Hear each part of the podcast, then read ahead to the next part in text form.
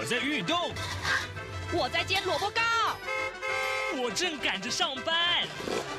哦，我要赶着去上课啦！这个时候，我们都在听夏志平制作主持的《早安台湾》。早安台湾带给你最热门的时事访谈，最感动的人物专访，最直接的民意表达。对，让我们一起收听《早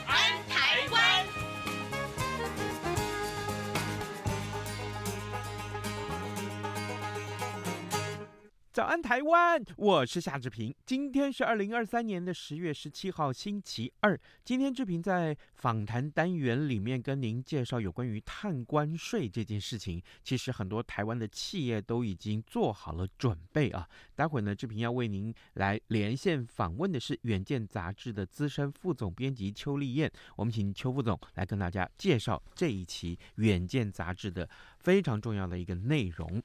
那么在跟邱副总连呃呃连线访谈之前呢，志平有一点点的时间来跟大家说一说各平面媒体上面的头版头条讯息。有关于联合报上面所提到的是大体老师啊，呃短缺告急，那就是在医学院里面的学生，他们会需要很多呃无言不会说话的老师啊，呃，这其实就是已经过世的。大体老师啊、呃，因为上解剖学的这个需要，但是呢，目前哎，我们看到的是，呃，很缺大体老师。大概这几年来，呃，平均每一年不到、呃、这个五十句、六十句的这个大题，但是呢，呃，对学生的学习造成了一些困扰。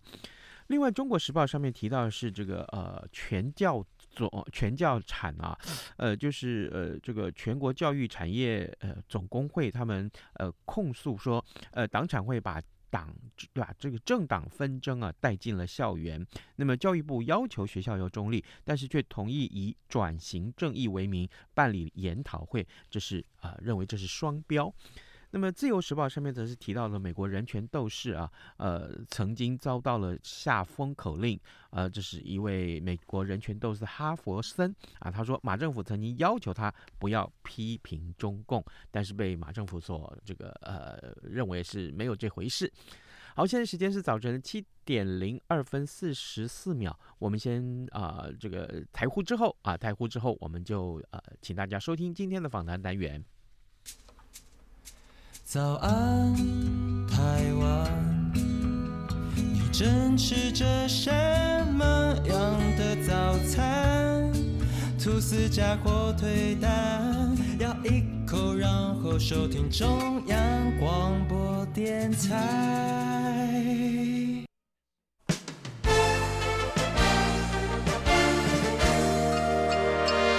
早安，笔记本。这里是中央广播电台台湾之音，您所收听的节目是《早安台湾》，我是夏志平。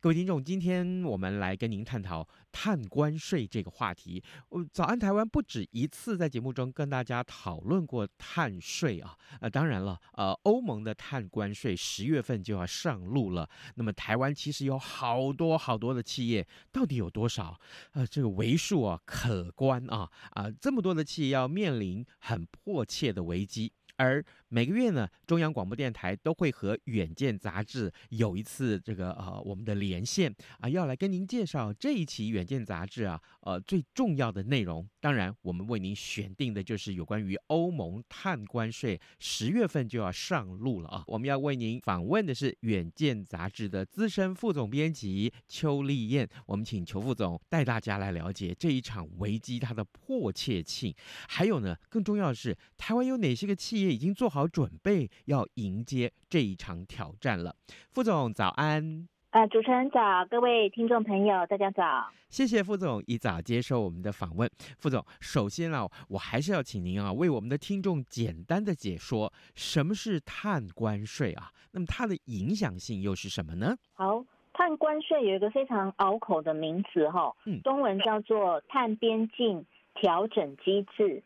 它。它的意思是，简单来说，就是说，呃，我们出口的商品如果要卖到欧洲的话，欧洲从今年的十月一号开始，它就要你计算这个进口产品的碳排放量，然后呃再对应一个碳的价格，然后如果说你的碳的价格太高的话，它就要你这个进口公司的公司缴交相应数量的一个税费。然后它这个今年十月开始试行，它是算有一个过渡期，一直过渡到二零二五年底。然后在这一段时间，首先针对六个非常呃有那个高度碳风险的行业，嗯，来征行进行这个碳关税的征收，像水泥、钢铁、铝、化肥、电力还有氢气。然后等到这个过渡期完了之后，就是二零二六年开始就适用于所有的行业了。这意味着说。如果我们台湾的公司有要出口到欧洲的这些产品，都要开始关注这个碳关税的事情。这个税不管是多，至少一定会增加我们台湾公司出口这个产品的成本。嗯，不管它是收多少，所以那最好的一个方式就是说，呃，你自己公司开始减碳，所以你在生产这些产品的过程当中，你少生产一点碳。就从根源开始，你到时候卖到欧洲的时候，你就不会有那么高的一个呃碳的排放量啊，所以碳税就会少一点。然后再来一个就是说，你如果没有做这些那个减碳的动作，然后你甚至可能都卖不进去欧洲，因为你没有做这个所谓的碳盘查，这也是很 很拗口的一个专业名词哈。就是碳盘查就是要。看你这个公司，或者说你这个生产线在生产的过程当中产生了多少二氧化碳，这是其中一个。然后你要去计算这个量哦，嗯，然后把这个量做成一个报表表格，然后你在寄出口到欧洲的时候，你要附上这个表格哦。你没有附这个表格，你不能卖去欧洲。哦，哇，连卖都卖不进去。对，所以这就是欧盟它的一个决心，就是要。势必要减碳，然后减减缓地球暖化的一个现象。嗯，所以然后他觉得更最基本、最根源的就是从这个。呃，供应链减碳开始是，但是根据《远见》杂志的调查啊，台湾呢其实有一些龙头企业啊，呃，他早就化被动为主动出击，他们纷纷都成立了一个一加 N 的供应链减碳团队。那么可以说是，当然就是带着这个中下游的这个厂商啊，协力业者一起呃进行转型。可是呃，副总，我想请教您，什么叫做一加 N？呃，一。加 N 需要达到什么样的目标呢？好，这个一加 N 事实上是经济部工业局在呃今年度开始推动供应链减碳的一个政府计划。但是在这个政府计划其之外，其实也有一些呃算是减碳模范生的公司也在做，只是他们没有来申请这个。嗯呃，工业局的计划，然后工业局就把这个计划叫做一加 N。前面的一哈一，这个就是指龙头企业，就是这个产业的指标性大厂，像譬如说电子业，我们知道可能就是友达啊、华硕啊，然后像水泥业的指标性大厂就是台泥啊、亚泥啊，然后运输运输业像譬如说三洋机车、中华汽车，这些都是这个产业的指标性大厂，他们就是一。然后这个一下面哈，它不是会有很多的供应商吗？嗯，就是说，呃，中华汽车有供应它链条的啊，然后说供应呃钣金的啊，嗯，然后这下面都是它的供应商嘛。然后它这个供应商，他就把它找来一起减碳，然后有几家就代表这个 N 的数字。哦，像就是说友达，他这一次就申请了叫一加十五的一个计划。一就是他自己嘛，嗯，然后十五就是他找到了十五家他的供应商一起来减碳。嗯，了解哇！我看到这个呃，副总您特别还把这些企业的一加 N 这个 N 是多少都把它制作了一些表格出来，甚至于有的到三十几家啊，至少都十几家，这是稀松平常，可见大家都有决心一起来加入这个减碳团队了。对，这个因为就是有一个很明显的，就是棍子跟胡萝卜的理论。嗯，棍子，棍子就是这个我们刚才提到的这个 C ban，就是欧洲的这个碳关税。就是这有一个棍子在后面抽你嘛，嗯，你你不做的话，他就一直打你啊。然后胡萝卜的话，就是工业局的这个计划，它有一些补助的金额，不是很多啦，嗯，但算是胡萝卜。然后我们有采访一个三洋工业的一个发言人，他负责这个一加 N 的计划，然后他就说这个棍子好大根，胡萝卜好小条。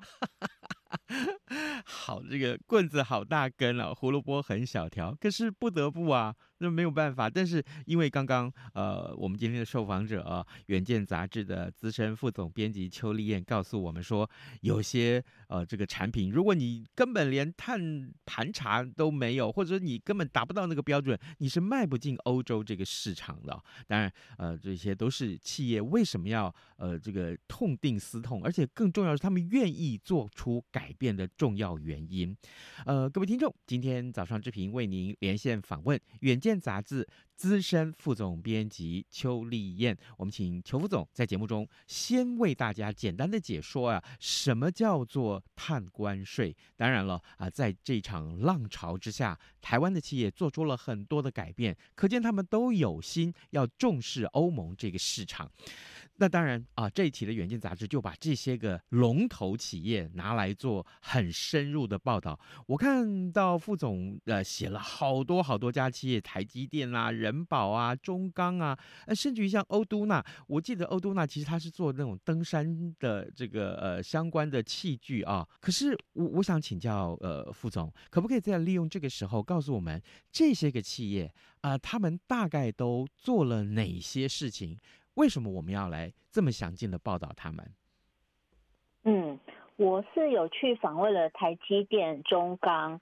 呃人保，还有你刚才提到的欧都纳，嗯、我都亲自到他们的工厂还有现场去看他们怎么减碳哈，然后谈他们怎么做供应链减碳。嗯、那我先来讲台积电好了，台积电事实上呃，它是算是那个台湾的排碳大户。但是他们也非常积极的在做减碳的事情，然后他们发现自己减碳是不够的，因为在碳盘查的领域当中，有一部分的碳是来自于它这个呃上下游的供应链，就是说，诶，它的上游或它的下游制造的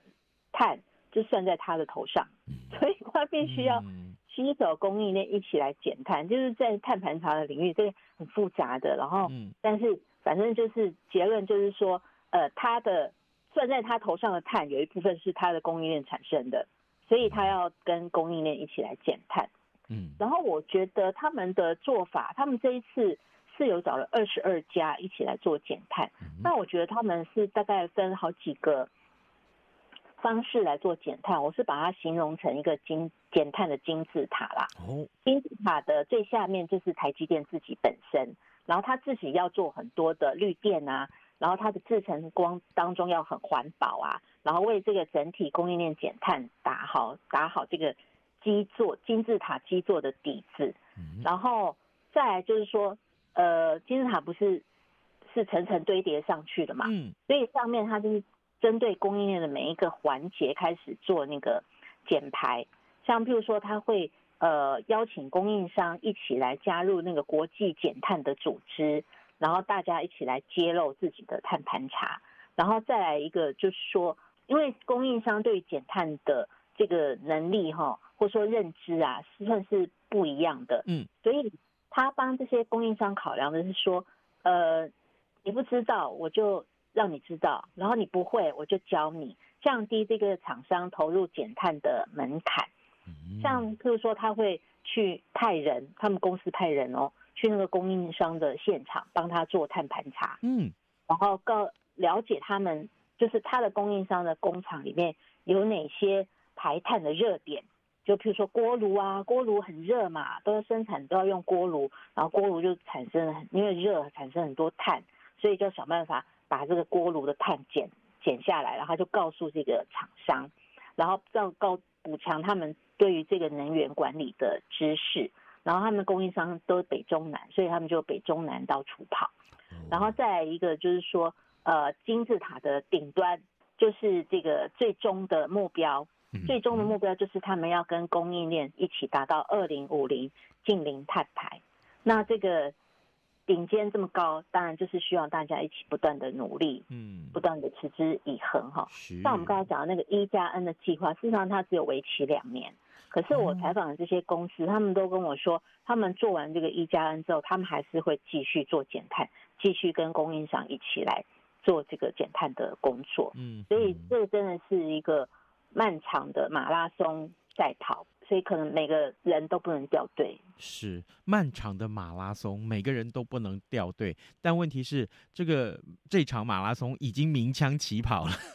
是这样的、哦。是，嗯哼，好。那除了台积电之外，但是台积电是呃大厂了啊、哦，它的这个呃决策力是非常足够的。那人保呢？其实我我我看到人保这个公司的个案的时候，其实我觉得蛮好奇的，就是大家也许对这个股票族啊，对人保大概都不陌生。那他做的事情是不是也足以在整个这个呃 IC 产业里面造成一些什么样的影响？对人保，我观察到他们做减碳。跟刚才台积电的那个步骤是有点类似的，可是我特别注意到人保在供应链减碳的创新的做法，因为那个呃科技的创新哈，譬如说他们本来就是资讯业嘛，对，然后他们就常在创新，他们透过科技创新可能会会造成那个十倍以上的减排效益。我举个例子来说好了，像我们不是常都会用笔电吗？嗯，然后那个笔电当中。呃，人保就开发出一种模组化笔电，呃，它就譬如说，你的假设你买了一台这个模组化的笔电，然后你的什么呃呃里面的硬碟固态硬碟坏掉了，嗯，就把它抽出来，然后换成跟他买一个新的放上去，你就不用再去买一台全新的。然后像是什么呃键盘敲不出来了也可以换，嗯，然后说那个 USB 想要。增加它的那个呃，这个叫什么容量？那以前都是要送回原厂处理，那现在就是他卖这个模组给你，你就把 USB 那一块插拔下来，然后插上新的 USB 就可以了。嗯、而且他们的拆卸都很简单，嗯、那那就很像积木一样，你就可以自由的拆解组合。嗯、然后它的最减碳的好处就是说，这样的产品可以延长它的使用寿命到四年。嗯，然后比起你去生产一台全新的 NB 造成的碳排更少，所以就是所谓的绿色笔电。嗯，那我就觉得这个是很创新的一个地方，就是人保他们就说，不只是我要去买太阳能，是，然后不只是我公司要做 LED 换 LED 灯，我的产品我也要致力于创新减碳。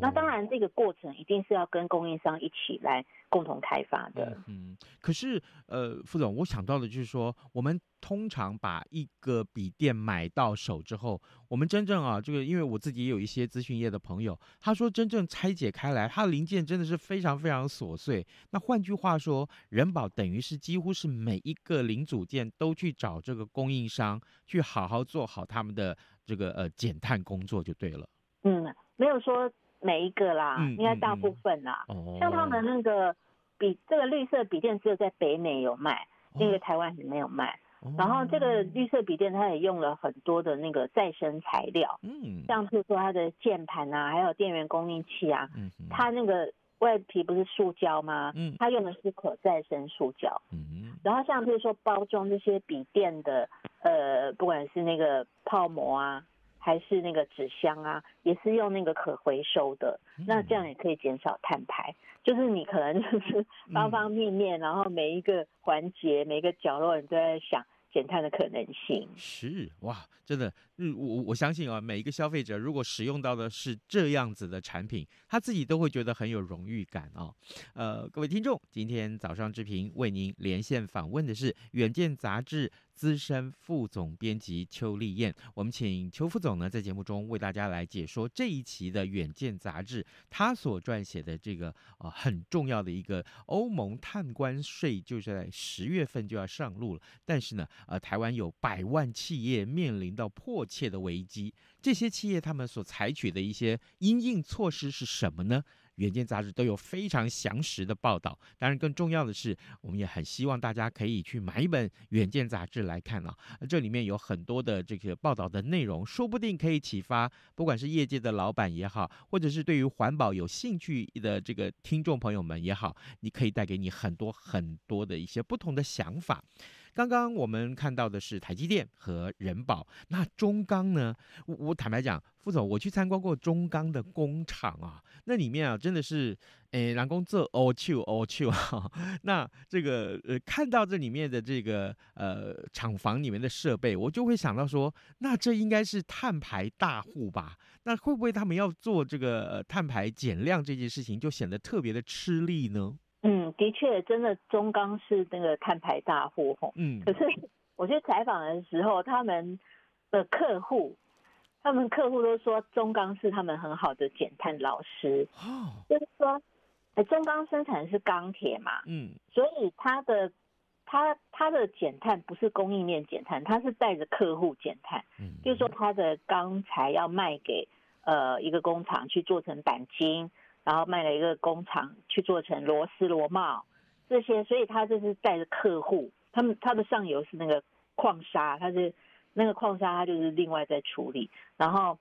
然后他的这个供应链，呃，他的减碳的一起纠团减碳的对象变成他的客户。嗯，可是你的客户，你要称呼，你要让你的客户叫你老师是不容易的一件事情。那最主要就是说，中钢他也是很诚心诚意的。帮助他的客户要来做减碳哈，因为他他是因为中钢的产品可能不是直接卖进欧盟，他是透过这些客户，然后再去卖卖过卖到欧盟。其实补充一点哈，其实除了欧洲的这个 C ban 碳关税之外，美国也在弄一个清洁法案，对，他也要收碳关税的，所以未来就是会有这种全球的碳关税大战，大家真的要因应小心对待。然后再回到中钢哈，中钢他就成立了那个碳管理辅导团，就是他自己组成一个团队，然后每次都是派七八个人到这个他的客户那里，然后帮他做减碳。然后那个减碳的方式，就是也是跟台积电类似，就是说一开始要做碳盘查，找出你的那个排碳热点，然后再提供建议，你可以，譬如说可以怎么样。改善你的这个排碳现象，开药方，然后提供每一个客户量身定做的节能方案。那我觉得可能方式大家都类似，可是重点就是在你的执行力跟你没有做到位这件事情。然后中钢他们是细到就是说，他怎么帮他做碳盘查，他帮那个客户准备好 Excel 表格，然后哪一个表格填什么数据，然后他们都是一个一个教哦。一个格子，这个什么数字，都一个一个教哦，然后 Excel 表格做好，然后就提供给这个客户。比如说，呃，公司有哪些设备啊，然后每个月用多少电啊，嗯，然后他是用什么燃料来发电啊，他就一项一项带着客户来鉴别，然后确定这些厂商都学有所成，然后以后他们就可以自主碳盘查了。然后中钢的人跟我说，他他说他们绝对不是在那边发表格，然后叫他叫大家自己回去填一填，他是手把手这样教的。嗯，所以大家都形容中钢是保姆，是很好的减碳老师，这是中钢比较不一样的地方。然后中钢他们的钢铁业的凝聚力好像也蛮强的，半年时间不到，中钢就已经完成了九家客户的碳盘查辅导哦。嗯，所以这个。这个他们预估吼是要在一年要减掉一千吨的二氧化碳，然后他们现在已经减到差不多那个呃快六分之一了，所以他们如果如果再做下去的话，他觉得他们可以超标，他们的目标是要一千五百吨，可是他们做做半年就做到一千吨了，哦，所以做到一千五百吨是不容是。不不太困难的，嗯嗯嗯，而且他只有六家哦，他这次要找二十二家一起来建，那一千五百度感觉是轻而易举。嗯，好，那另外呢，另外我们刚刚一开始提到的欧都，那因为这个产业跟其他的产业都不太一样哎。哦，对，他是做那个发泡材料的，发泡材料其实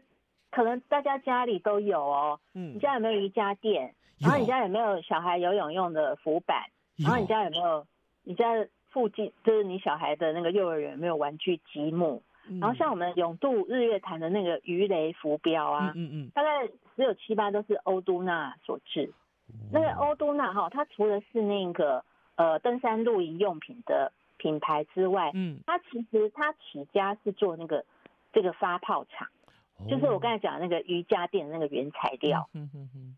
对他们叫发泡塑胶啦，嗯哼，然后他们做减减碳的话。又跟台积电、仁宝、中钢 又不太一样。哦，他们要重点打击的对象，就是说他们做出来的那个发泡塑胶啊，嗯，在裁切之后会剩下很多的余料，嗯，就是我们说的那个边角料。是。然后这个边角料以前都是送进焚化炉去焚烧，嗯，那、啊、这样不就烧出了更多的二氧化碳吗？嗯。所以他们就是要重点打击这个发泡塑胶的。边角料，嗯，所以他们就轰轰烈烈展开了供应供应链减碳大计。同样，他是也是找那个呃十家供应商一起来做，嗯，然后首先也是他们自己家的锅炉会先换掉，然后十家供应商他们是他们比较特别是说，他们找供应商一起来解决这个过剩的，不能过剩啊，就是残余的这些发票发泡塑胶啦。嗯然后他们就找其中一家供应商，大家一起来研究，可不可以回收啊？回收再怎么利用啊？让它变成另外一种工产品。然后或是说他会找那个纸箱厂，比如说他们那个那个瑜伽垫啊，或者什么鱼雷都很大 can 嘛，嗯，所以他们那个纸箱也都很大。哦，所以他们就要找那个纸箱厂，也是他供应商啊，嗯，纸箱厂，然后就是要做用再生纸，或者说要同时还要。计算出那个运送的最佳路径，因为开车嘛，你在送这些产品的时候，不是也要也要开车送到各个各个客户那里吗？嗯哼。所以你要减少那个开车，因为开车它会产生碳，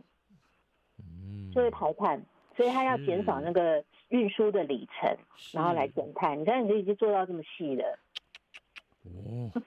啊，真的是听起来好。好棒哦！就是我们看到好好多企业都可以从每一个细节去注重自己是不是如何减碳，还有他们真的去做到。我想这才是最重要的一点了。呃，各位听众，今天早上志平为您连线访问的是。《远见》杂志资深副总编辑邱丽燕，我们请邱副总为大家来介绍这个，哎，碳关税啊，欧盟的碳关税十月份上路。当然，台湾有很多企业早就意识到这件事情的这个困难度啊，所幸他们提早开始准备。而更重要的是，呃，这些企业呃可以说是发挥了这个母鸡带小鸡的这个功能啊，他们。充分，不管是上由上到下，或者由下到上，通通啊、带着着他们的协力厂商，或者是他们最上游的一些供应主，哎，一起来做好减碳这件事情。我想，呃，过去我们都能谈到的是说啊，这个减碳的好难好难啊，这个呃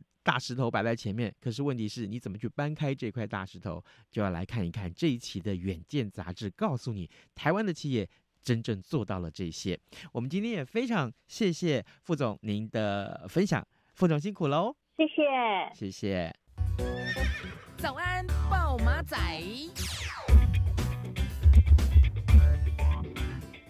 好的，我们还是呃提醒大家，这个上到中央广播电台的官网来浏览新闻，或者是收听我们的各节新闻呢。今天呢，呃，看到就是蓝白河这件事情一直在有进度当中。那么侯办也喊话说，希望三天之内啊，蓝白会二会。那当然，这个事情如果您要有想要最新的这个了解的话，可以上到央广的网站上。那么以色列的这件事情，呃，拜登警告以色列啊，说如果你占领这个。加萨走廊呢，会将将会铸成大错，这也是呃这个重要的国际新闻，很重大一个发展。可能拜登这几天就会访问以色列了。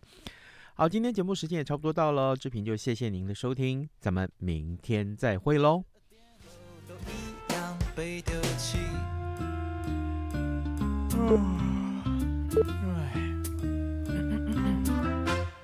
早安，你好，欢迎光临。今天吃汉堡或三文治，